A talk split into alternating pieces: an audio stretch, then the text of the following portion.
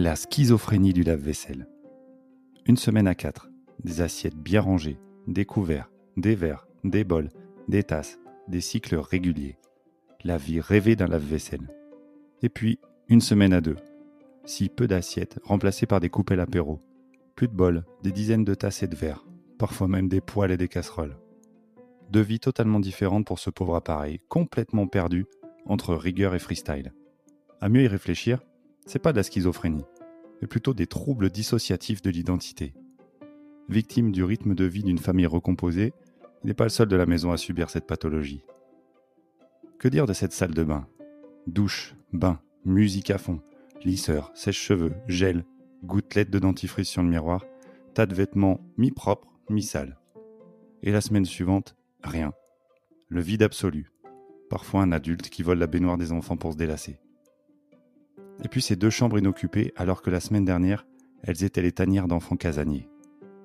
Le vide après avoir épié les conversations croustillantes d'ados, observé les défilés de petits narcisses et pris des cours avancés de flemme. Le chat fait des apparitions mais ne compense pas l'absence.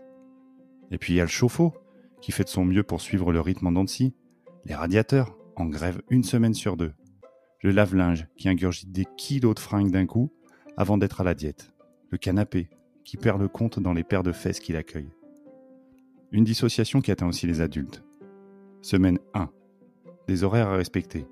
Les repas, équilibrés si possible. Les douches, le coucher, le réveil, les activités. Les devoirs à vérifier, les leçons à réviser. Une partition qui tolère mal les fausses notes. Semaine 2. Programme libre. Le réveil qui sonne plus tard. Pas d'ado à extraire son lit. Souplesse sur les horaires et sur la qualité de la nourriture. La plus grande question est de savoir si on mange à la cuisine ou au salon. Ne pas oublier de se doucher une fois par jour malgré tout. Ma chérie a dû apprendre une vie sans enfants, tandis que j'apprivoisais le quotidien avec eux. S'approcher d'un équilibre dans lequel aujourd'hui on apprécie leur présence et leur absence. Profiter d'eux quand ils sont là et prendre du temps pour nous, ensemble ou séparément, les autres jours. Deux semaines, deux ambiances. Ça vous parle?